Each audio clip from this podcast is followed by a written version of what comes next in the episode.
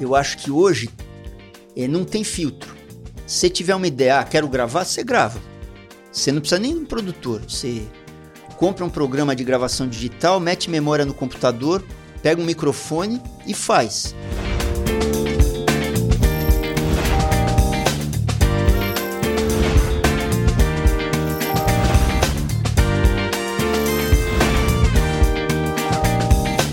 Olha, hoje eu estou aqui com o Maurício Pereira, ele que é um ícone da música independente brasileira. E aí, Maurício, tudo bom? Tudo bom, prazer estar aqui. Vamos, vamos trocar uma figura aí. Pô, eu que agradeço você ter vindo aqui, aceitado o convite, me ajudar a compartilhar um conteúdo relevante para o pessoal que acompanha o canal. Agora, o Maurício, é o seguinte: eu vi um pessoal falando sobre você, uhum. é, do lado positivo, obviamente, né? é, é, hoje tem que explicar, né? É verdade. Nossa, que medo. Coisa tá complicada, é. né? é, falando que você é um cara contemporâneo, ou seja, que você está sempre procurando é, tá nos moldes da atualidade. Né? Agora, minha pergunta é o seguinte: a música fica velha? Pô, bela pergunta. Eu acho que a poesia ela não fica velha. A função poética, o que você escreve em termos poéticos não fica velha. Tanto que a gente a gente lê poetas, escritores, dramaturgos do, do século da, da, Grécia antiga, do, né? É, então eu acho que não envelhece. É, tem um lado material. Quando eu fiz meu primeiro disco depois dos Mulheres Negras, que era bem independente, total do meu bolso, né? Em 95, na tradição. Eu tinha uma coisa na cabeça. Eu acho que a poesia realmente, se os assuntos da humanidade são sempre os mesmos, então, tanto faz se é 2000 antes de Cristo ou 2000 depois de Cristo, tranquilo. Agora, tem uma coisa, especialmente em som, que é você ter uma sonoridade datada. Então, você grava uma canção em tal ano, anos. Por exemplo, você ouvir coisas dos anos 80, se usava um certo tipo de bateria eletrônica, um tipo de reverb, se mixava a bateria com certo tipo de eco, certos instrumentos que tinha ali, o Ovation ou aquele piano Yamaha digital. É, era uma época que os timbres eram menos. As guitarras não estavam nos amps de válvula, estavam no transistor. Então, quando eu fui gravar Na Tradição, eu pensei, eu vou gravar de um jeito clássico. É, por quê? Vários motivos. Primeiro, que eu queria mesmo não ter o maneirismo da época. Né? Segundo, porque eu pensava, a gente sendo artista independente, eu faço um disco hoje, pode ser que ele role daqui 10 anos, daqui 20 anos. Então, as coisas têm que ser mais permanentes. Tanto a poesia tem que ser temas mais universais, isso eu penso para mim, né? Quanto a sonoridade. Então eu optei, se eu olhar minha discografia solo, sempre são instrumentos clássicos da música pop do ocidente. Baixo, bateria, guitarra, teclado Teclado é Fender Rhodes, o piano mesmo, né? Eu com meu saxofone. Então, não tem sintetizadores do momento, não tem muita percussão, não tem coisas maneirismos da época. Porque eu achava, eu quero estar tá neutro para ser ouvido para ser ouvido com isenção daqui 20, 30 anos. Então, você pegar o meu Na Tradição de 1995, ele é um disco que soa como um disco de hoje né?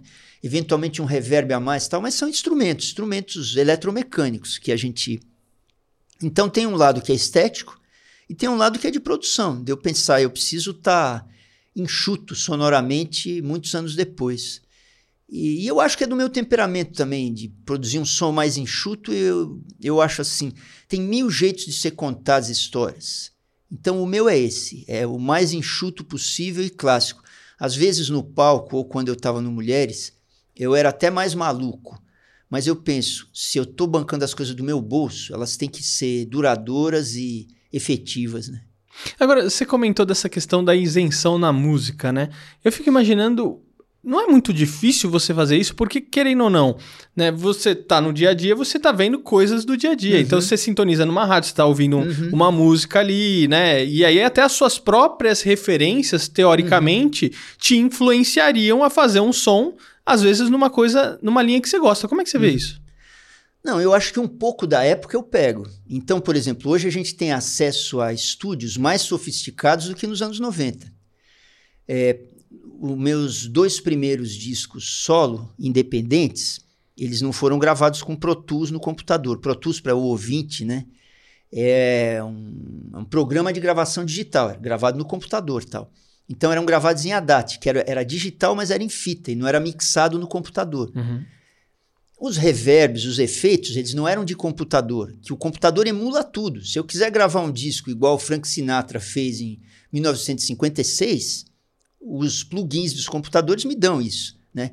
Então, eu vou utilizando a tecnologia e um pouco da sonoridade de cada época, mas eu tento ser o mais clássico possível, né? Eu não deixo de estar de tá antenado na época, mas é, é uma escolha que eu fiz para mim, até porque o meu trabalho é muito em cima da letra. É muito em cima da literatura que está junto, da canção, né? Então, eu não preciso. Não sei, não preciso, eu não preciso, mas eu optei por não quebrar tanto. Eu, eu boto a sonoridade em função do meu texto sempre. Mesmo o canto. Eu, a gente vai aprendendo a cantar com o tempo, né? Cada vez, tudo que é fora da, da, da canção, do texto, da história que eu tenho que contar, está a serviço dela. Então é um modo de jogo. É que nem um time de futebol que tem quatro caras no meio campo para servir os dois, dois atacantes lá. Não tem muita firula, não. Tem que entregar a bola redonda pro, pro cantor contar a história. Maurício, você é, tá falando dessas suas escolhas, né? É, e eu tô entendendo que muitas delas você fez até por ser um, uma música independente, que você até mesmo comentou, olha, uhum. eu que estou pagando para produzir aqui, isso aqui, diferente de muitos músicos, por exemplo, que às vezes contam com uma, uh, uma marca, um patrocínio por trás para fazer um disco, fazer um álbum, e às vezes isso também limita um pouco, né? E aí tem um produtor por trás e fala, não, isso aqui não, ó, isso não é bom, isso não é bacana, né? É, como é que você enxerga isso? Você acha que seu trabalho se tornou mais diferenciado ou até melhor por conta que você que mesmo se autopatrocinou? Eu acho que ele não fica melhor nem pior. Eu acho que tem ganhos e perdas. Então, o fato de eu me produzir sozinho, um lado é o lado das minhas ignorâncias. Eu sei que tecnicamente na minha discografia, eu dei muito vacilo, né? É...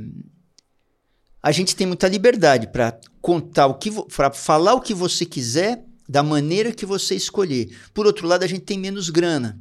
Menos grana é, é às vezes você não consegue um estúdio tão sofisticado ou não consegue ter acesso ao produtor que você gostaria de ter, né?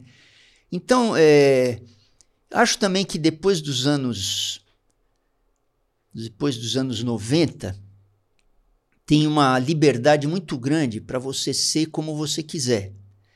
Depois que os estúdios diminuíram de tamanho e começou a se gravar em computador e começou a se distribuir, primeiro nas, nos selos independentes e depois na plataforma, agora você faz a música como você bem entende, né? Então eu acho assim, ter um produtor ou ter um patrocinador é, eu acho que pode ajudar e pode atrapalhar. Eu acho que em cada situação você tem que buscar o, onde você ganha. É, então, por exemplo, você está numa gravadora e tem um, a gravadora tem uma linha de trabalho. Né? O Mulheres gravou pela Warner. Era uma banda menor dentro da Warner. É, tinha alguma interferência. É, mas não tanto porque era uma banda me menor. A gente não tinha obrigação de vender um milhão de discos, como uhum. os Titãs tinham. Uhum. Então a gente também tinha muita liberdade.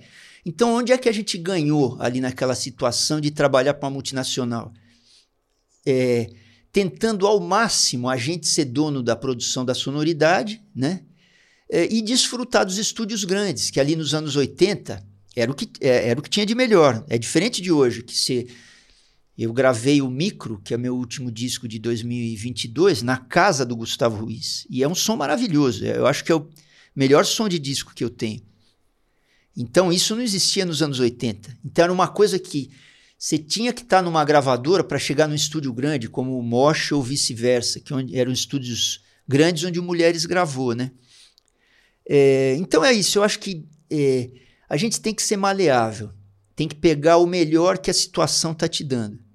Então, ao longo da minha carreira solo, bem independente, muito mais que nos mulheres, eu fui tentar achar as possibilidades que a época e o orçamento me davam.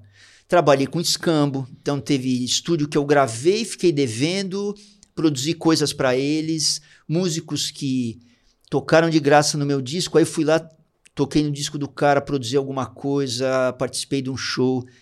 Então é isso, eu acho que, resumindo a tua pergunta, onde a gente ganha sendo independente? Na liberdade. É, onde a gente ganha sendo, sendo, estando na indústria? Eu acho que no peso no, em trabalhar no padrão. Então, um disco da Beyoncé ou da Lady Gaga são discos que têm muita pressão, muita qualidade técnica. É legal também. Ô Maurício, você comentou dessa democratização da música, uhum. né? Porque antes você tinha os estúdios grandes, que eram limitados a um número X de músicos. Hoje, praticamente qualquer um pode pegar um violão, uma guitarra, uhum. ou às vezes o cara é batera, ele já consegue pegar uns outros instrumentos já num software, fazer e ele mesmo tocar ou se autoproduzir, né?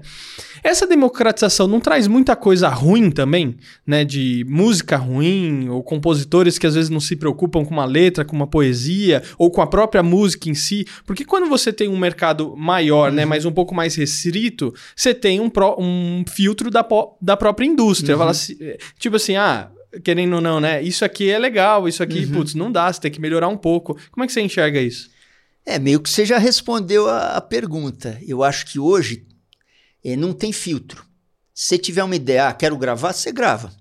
Você não precisa nem de um produtor. Você compra um programa de gravação digital, mete memória no computador, pega um microfone e faz. É, eu acho assim, para o público, eu acho que quem sofre com isso, se é que sofre, é o público. Porque é mais difícil você você achar coisas. Antigamente tinha menos artistas e tinha os, os reis de cada coisa. Tinha o Elvis, os Beatles, o Roberto Carlos, né? Então tinha um... Era um mundo mais simples, né? É, esse mundo em que o, o Spotify chegou 10 anos atrás com 40 milhões de arquivos o, o curador acaba ganhando uma importância. Né? Você entra no Spotify, por exemplo, você vai na primeira página, ali está escrito início, você clica, aí aparecem 20 gêneros. Pop, rock, aí é, vamos jazz, jazz, blues. gospel, tudo. Uhum. Aí você clica jazz.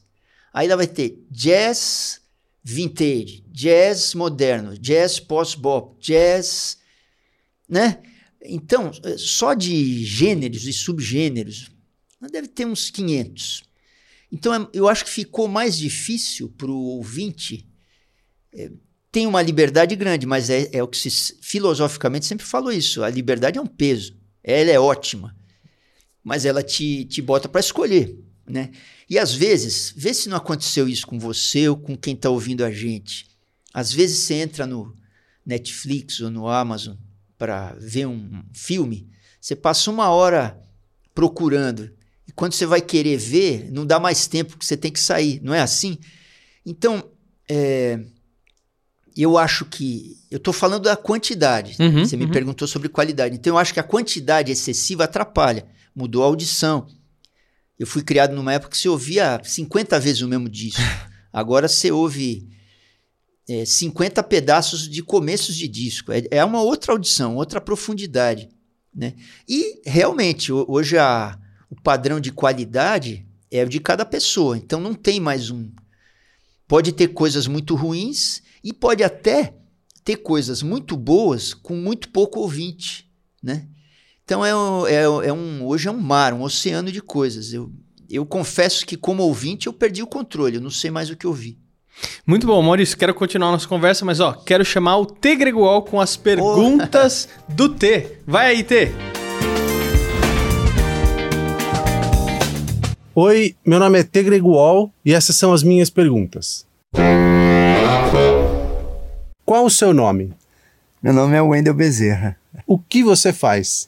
Eu sou dublador, diretor de dublagem e dono de estúdio de dublagem. Quem é você? Eu sou um cara que trabalha desde os quatro anos de idade na área artística. Eu gosto de trabalhar. Sou dublador, ator, empresário, pai. Tô vivendo um novo momento da minha vida de, de aprender mesmo, assim, aprender, aprender um monte de coisa. E eu não fico parado, não gosto de ficar parado. Arrumo confusões. Qual é a sua música favorita e por quê? A que me me ocorre agora assim é Ben, do Michael Jackson. Uh, quando eu era criança eu adorava né, o Michael Jackson e aí eu fui atrás de outras coisas, não só do thriller, né? E, e aí uma das músicas que eu, que eu fiquei apaixonado assim foi o Ben. Qual é a coisa mais importante de todas, na sua opinião? Eu, eu não sou um cara religioso ou de religiões, mas de certa forma todas elas têm os mesmos preceitos de uma forma ou de outra, pelo menos os morais, né? Então, eu acho que a coisa mais importante de todas é você é, ser fiel aos direcionamentos assim de, de Deus. A, a base da coisa é você ter pensamentos elevados para ter atitudes elevadas e resultados elevados. Ser gentil, ser um cara agregador e de ser ponderado, de ser honesto, de ser leal, de ser sincero. E tudo isso está num, num, num, pacote só. Um chama de universo, outro chama de, sei lá, de amor ao próximo. Muito obrigado, obrigado cara. Obrigado. Deixa eu dar um, um abraço. Claro. Valeu, cara. Obrigado, obrigado viu? Terem vindo aí. Bom, foi mais ou menos. Eu boto no final como. foi bom. Muito bom, T Gregual. Olha, se você quiser acompanhar mais do trabalho do T, você pode procurar aí no YouTube, nas redes, redes sociais, T Gregual, Instagram, YouTube. Olha, ele tá em tudo, publicando frequentemente as perguntas do T. É, ô Maurício, agora é, você comentou desse o jeito de ouvir música mudou muito. Então a gente pegava um álbum, né? A gente falava assim, não, eu, tô, eu escuto até furar, é, né? A gente usava essa, uhum. essa expressão, né? É, e hoje não tem mais isso. É. As pessoas vai, vão vindo de segundo em segundo. Quando a gente por exemplo, fala né, no marketing digital, né, é, em parte de produção de vídeo, o pessoal fala assim: ó, você tem cinco segundos para prender a atenção da pessoa, senão uhum. ela pula seu, é, seu vídeo e já era. Na música é assim também? Ah, boa pergunta eu faço uma música muito. É música de poeta, vamos dizer. Então eu sei que o público que chega em mim, ele vai. Se eu quiser fazer uma introdução de um minuto e meio atonal, ele vai ter paciência porque ele quer me ouvir. Então eu sou um artesão, eu sou uma boutique. É, então o cara que vem me ouvir, ele vem intencionado, né? É, mas eu acho que tem. Uma vez, putz, que ano saiu o thriller do Michael Jackson? Ah, não lembro. Uns 20 Mas, anos atrás? É, mais assim. eu acho. Eu lembro que na época teve um Globo Repórter em que o Quincy Jones, que era o maestro americano, produtor, que produziu o disco do, do Michael Jackson, teve o, o Globo Repórter mostrava a, a, o Quincy Jones dizendo como é que funcionava psicoacusticamente, que é isso que você está me perguntando, o, o arranjo de acho que era Beat It. Então ele falava, ó, começa a bateria. Ela fica 4, 16 compassos, seja, é, as quadraturas. Bastante. A gente é. no ocidente funciona por quadraturas. Uhum.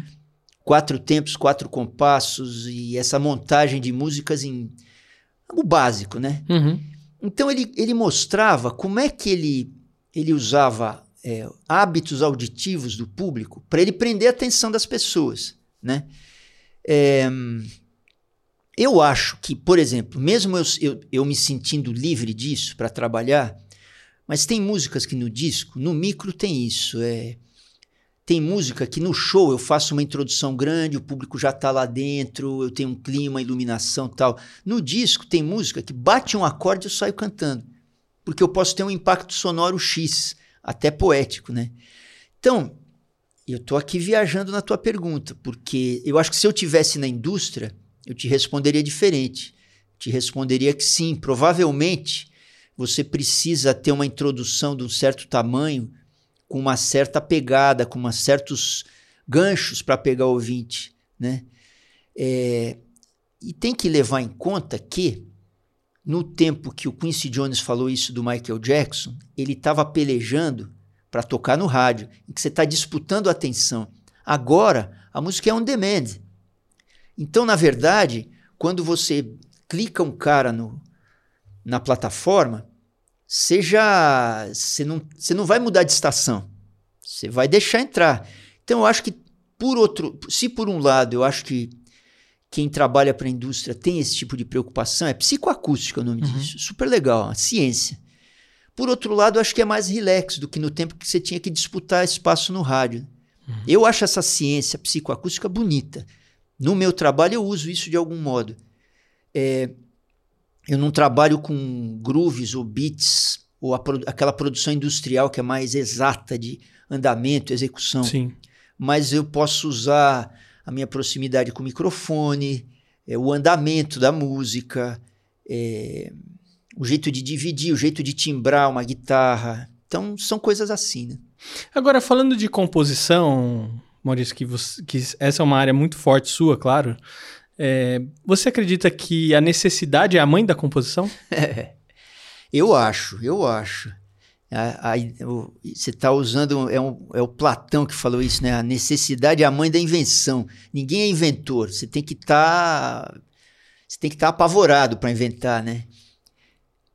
Eu acho que sim. Eu acho que qualquer artista, um, um artesão como eu, ou um cara muito comercial, eu acho que se o artista não tiver alma, se não tiver espírito, se ele não tiver angústia com o mundo, ele não vai escrever.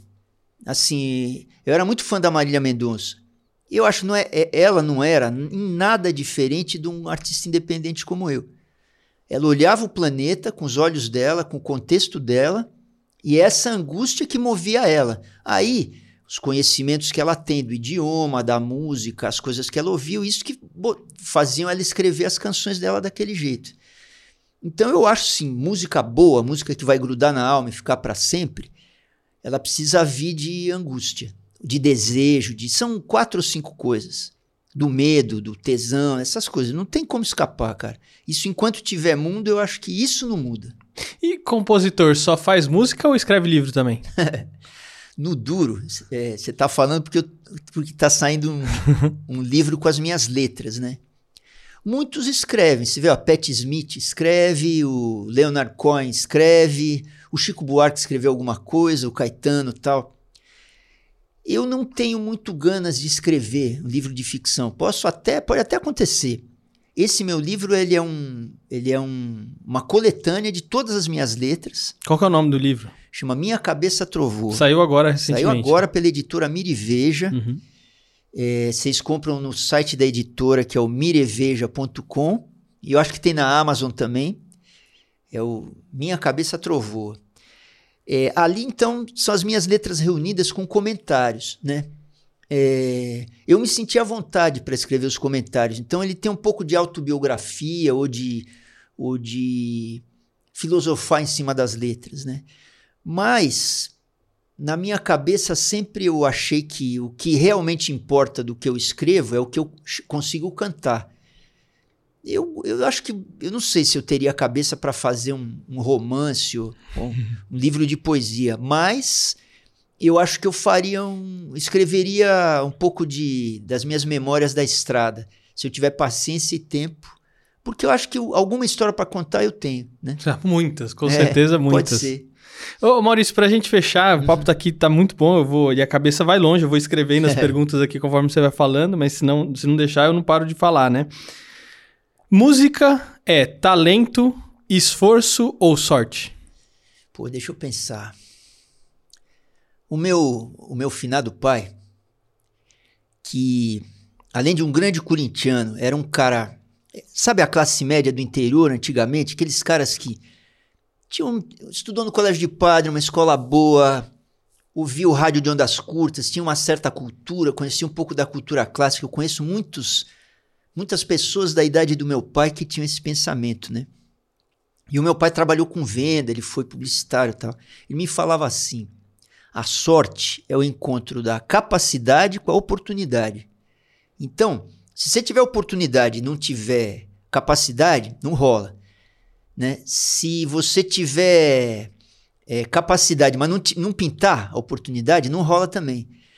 Então eu acho é, é bom a gente ter café no bule. Estudar é uma coisa, viver experiências, ouvir, prestar atenção no mundo, isso ajuda, né?